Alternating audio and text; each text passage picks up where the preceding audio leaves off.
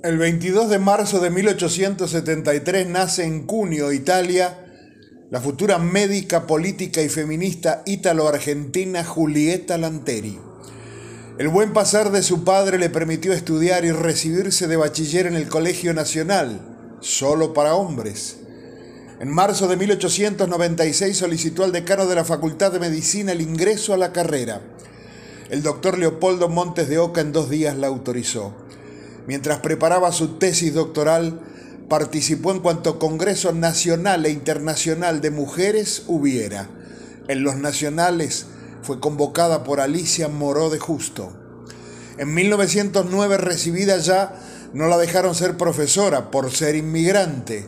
Hizo todos los trámites y papeles y en 1911 obtuvo la nacionalidad argentina se debatía la ley Sáenz Peña y Julieta se presentó a la justicia y pidió ser incorporada a los padrones.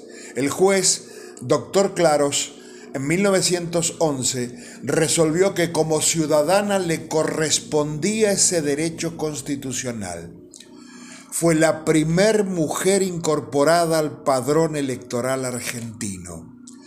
Seguía con sus luchas civiles, feministas, atendía a sus pacientes, escribió un manifiesto inolvidable sobre la prostitución y en 1912 una ley cercenaba lo que había hecho Julieta para que no se le ocurriera a otras si no se enrolaban en el ejército.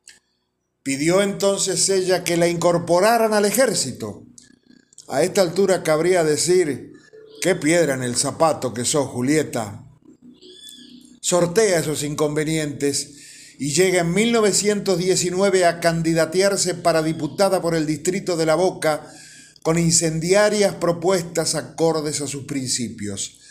De 154 mil sufragios emitidos, obtuvo el voto de 1730, todos hombres. Luchó contra el golpe de 1930 y el 25 de febrero de 1932 por las heridas recibidas al ser atropellada por un auto que se metió marcha atrás en la vereda de la Avenida de Mayo, falleció. El conductor huyó, David Klappenbach, autor de varios asesinatos e integrante del grupo paramilitar de extrema derecha Liga Patriótica Argentina.